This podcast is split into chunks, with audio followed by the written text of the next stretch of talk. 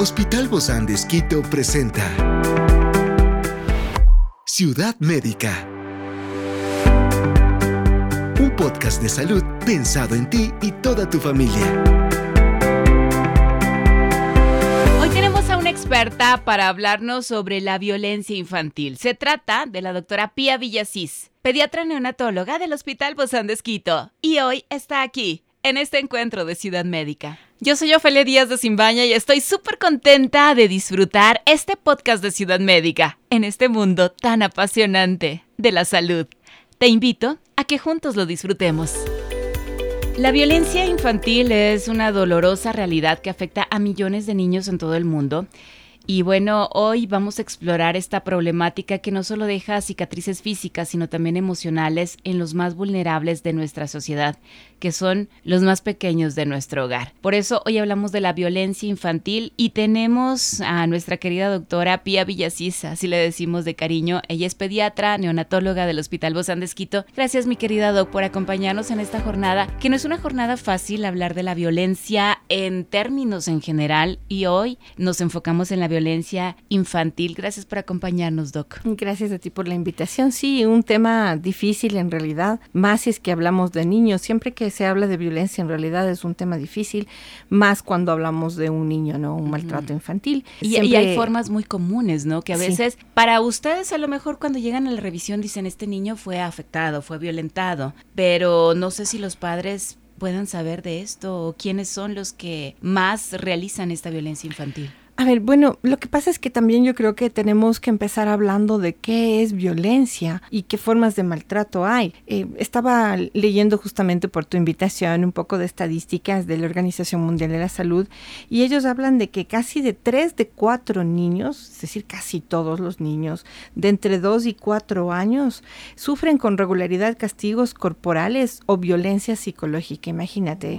o sea, es altísimo, casi todos. O sea, la hemos vivido. La hemos vivido. Sí, yo, creo que sí la hemos vivido.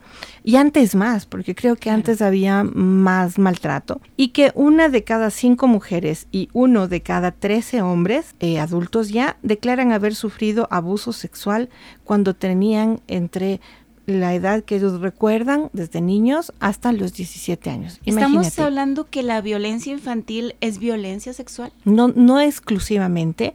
Te debo decir que la violencia sexual es parte de todo el maltrato infantil, porque eh, si bien es, cierto, yo creo que la más fuerte para uno, sobre todo como madre, como padre, es oír sobre eh, este maltrato, este abuso sexual. O verbal. Eh, ¿no? pero estamos hablando de que probablemente no sea el más común. Yo creería que el más común es el maltrato psicológico y, el, maltrato físico, más que el sexual, pero el sexual es parte de todo este maltrato. Y bueno, quizá quienes nos escuchan dicen o que levante la mano, ¿no? O que lo porque a lo mejor no nos atrevemos cuando nos confrontan de esta manera, ¿no? Y escuchamos un tema como este. Eh, ¿Quién no ha levantado la mano a su hijo? ¿Quién no ha agredido?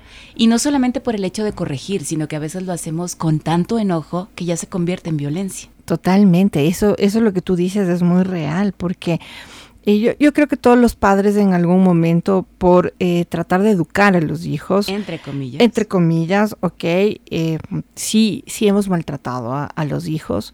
Y claro, cuando tú estás enojado, y eso es lo que te dicen, ¿no? No lo castigues cuando estás enojado. y yo les decía en, en, algún momento a los padres, les decía en todo caso, si tú lo haces con la mano, nunca, jamás lo hagas con algo que vaya a aumentar ese dolor. Lo típico que nos hacían a nosotros, la correa, el palo, lo, incluso eran parte del, del, control psicológico del niño, porque ya veías que tu papá se sacaba la correa y pues tú ya o sea, ya sabía, aunque no te golpeen, pero de todas maneras ya sabía que, que era un maltrato. Y, y, hablando de maltrato psicológico, que yo creo que es el que más existe, incluso yo pienso que en ese orden, el que, el que más existe es el psicológico, después del físico y por último el sexual, pero el psicológico es muchísimo. Por ejemplo, esto del bullying es un maltrato psicológico y eso lo hace no solamente el núcleo familiar, los compañeros de la escuela. Y esto ha habido siempre, el bullying ha habido siempre, que ahora se lo trata de limitar porque se pone este nombre, pero, el nombre, pero acuérdate cuando éramos niños, el, el, el típico que le ponía apodo todos, a todos los niños y se burlaba de todos los niños. Siempre, hay. Y hay maltratos que yo creo que a veces los padres no se dan cuenta y yo a veces mm, como médico les digo, ¿no? El, el típico, por ejemplo, de que cuando el niño se porta mal, te voy a llevar para que te vacunen, por ejemplo, ¿no? Entonces, claro, cuando les llevan a la vacuna... Qué, absurdas, ¿no? Ese tipo de Imagínate que a veces llegan a mí eh, los, los padres y me dicen, ¿no es cierto, doctora? Dígale que si no come la sopa, usted le va a pinchar. ¿Me entiendes? Y yo les digo, no, no porque no es verdad. Y eh, el pincharle a un niño no es porque se porte mal. y no es por maldad. exacto, es, más bien, yo les digo a los padres al contrario, les digo, prepárale a tu niño cuando viene a un pinchazo, que eso es necesario, que no hay otra forma, pero que es una protección y que lo hacemos más bien, ¿por qué? Porque lo queremos y porque queremos protegerlo. Lógico, porque es como que el, todo el tiempo ese maltrato psicológico, que a veces no parece maltrato psicológico, porque si tú te pones a pensar como lo estamos haciendo ahorita, es maltrato psicológico. O sea, el hecho de que yo ya le diga a mi hijo o a mi hija, te voy a llevar con el doctor como una amenaza. Total. Ya lo estoy violentando. Sí, sí, estoy violentándolo, porque todo lo que es una amenaza eh, de esa forma. Y que no es por su mal. Y que no es por su mal, obviamente. Entonces, claro, porque el, el pobre guagua le tiene pánico al, al, médico, porque todo el tiempo le amenazan al pobre pequeño que si no come la sopa, que si es que no hace esto, pues le van a mandar a pinchar. Experiencias excepcionales son el motor que nos anima a trabajar por la salud integral de nuestros pacientes expresamos el amor de Dios para dar prioridad a la vida por sobre todas las cosas. Seguimos con nuestro compromiso, la seguridad del paciente. Hospital Bozán de Esquito, a la gloria de Dios y al servicio del Ecuador factor bien importante aquí, Doc, y me parece que, y, las estadísticas lo hablan, ¿no? Casi el 40% de los niños, niñas y adolescentes que también fueron maltratados o que, que son golpeados, por ejemplo, en sus hogares, es porque vienen de padres o cuidadores que los maltrataron también. Entonces es como que repetimos el ciclo constantemente y a veces decimos, no, es que a mí me hicieron esto de chiquito, yo no lo voy a hacer. Y, lo haces. Sí, sí, sí, eso es lo que te dicen, que en realidad el conflicto del maltrato es que es niños maltratados cuando son padres son maltratadores. Hay muy pocos que salen de esos círculos en realidad, aunque yo creo que las cosas, si algo ha mejorado de lo que nosotros éramos niños a lo que ahora son los niños, es este cambio de conciencia de que es un poco de maltrato, porque antes no era maltrato, era educación y ahora pues ya dices es maltrato. Y yo creo que también hay otro maltrato que pasa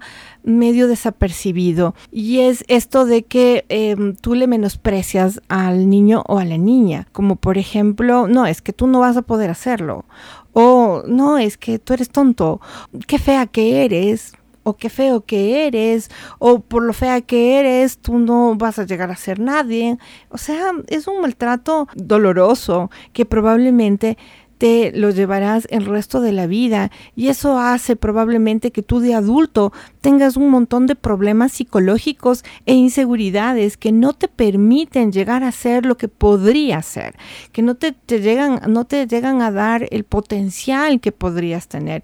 Por eso yo cuando les veo a esos padres que llegan a mi consulta y les dicen a los niños desde bebés, ¿no? Qué lindo que eres, qué bello que eres, eh, mira qué gordito que estás, eh, cuando son chiquitos así, ¿no? Ciudad médica. Eh, o cuando son más grandes, no mira, qué, inteligente, enséñale a la doctora cómo ya sabes poner los números, ya sabes contar hasta 10 y el niño se emociona y te dice unos dos. O sea, Qué lindo ver eso. Eh, creo que eso ha, mejorado un montón. Este, el, poder expresar tus sentimientos. Eh, antes era como que no podías expresar, como que te costaba expresar eh, este, este amor. Y ahora yo veo, por ejemplo, muchas parejas jóvenes sobre todo que expresan muy bonito ese amor a su hijo desde chiquitos me encanta. son más libres no también. sí son más libres. Y por otro lado Doc quizá qué cosas usted también se ha encontrado cuando ve este tipo de violencia o desde su profesión qué se puede hacer, eh, porque es doloroso, ¿no? Encontrarse, me imagino, señales físicas, pero aún más cuando usted ve ese trato. Sí, a ver, básicamente en buena hora, eh, he visto pocas veces en mi vida, yo llevo ya 23 años de pediatra, pocas veces por suerte he llegado a ver em, señales físicas de maltrato. Eh, y al principio uno no sabe mucho cómo reaccionar, pues yo lo que hago ahora es denunciar a la DINAPEN. O sea, eh, eso también es, se ha abierto. Antes es como que tú no tenías a quien eh, avisar, a quien... solo se quedaba para te quedas Y por último le das el consejo al padre, pero no podías hacer mucho más. Pues ahora uno sabe que puede llamar al 911 y denunciarlo eh, como un código púrpura ¿ok? Un maltrato sexual, pero también un maltrato físico y pues eh, ahora la DINAPEN se encarga de manejar em, este, tipo de, cosas. Ahora, yo creo que esto falta mucho porque a veces tú llamas a la DINAPEN y te dice, a ver, es un abuso reciente, es de, dentro de las, 20, de las 8 horas. ¿Usted puede ver eso, doctora? Eh, ¿Dentro de la revisión pediátrica? Sí, pero no es lo ideal no es lo ideal porque yo puedo eh, sin querer borrar huellas, puedo malinterpretarlas porque yo no soy experta en eso. Entonces, lo ideal es que obviamente hay médicos legistas que están preparados para ello. Entonces, básicamente la DINAPEN tiene ese tipo de, de médicos. Entonces, cuando te sucede eso es preferible no topar, no hacer, excepto que tú seas un médico legista o experto en esto, que sí hay. Por ejemplo, a mí me parece muy interesante en el Bac Ortiz tienen eh, médicos especialistas. Entonces, cuando hay abuso sexual, sobre todo, que probablemente es el que psicológicamente más te daña y es el que más quieres quitarlo, cortarlo, porque obviamente eso genera en realidad muchos problemas sexuales físicos, emocionales, psicológicos en, en, ese niño. Entonces probablemente ese es el que a uno como adulto más le eh, me parece terrible, me duele que un niño pueda ser considerado un objeto sexual cuando un niño no es sexual, ¿me entiendes? Entonces, eh, probablemente ese es el que más queremos parar.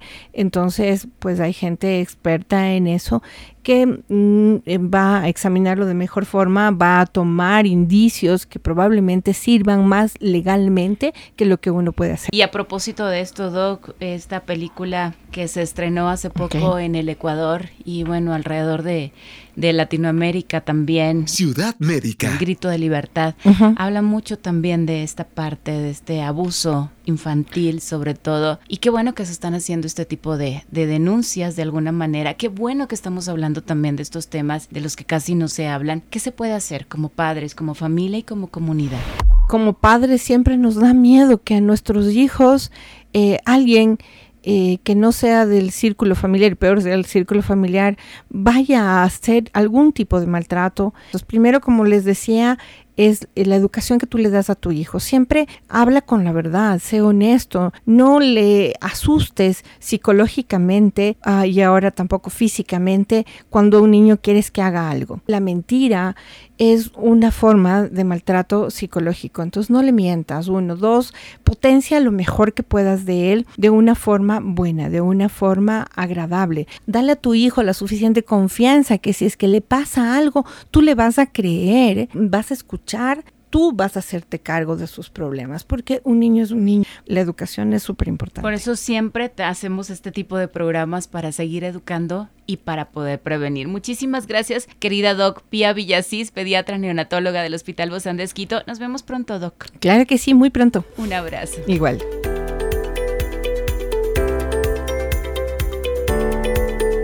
Esta es una producción del Hospital Bozán de Esquito con el apoyo de HCJB.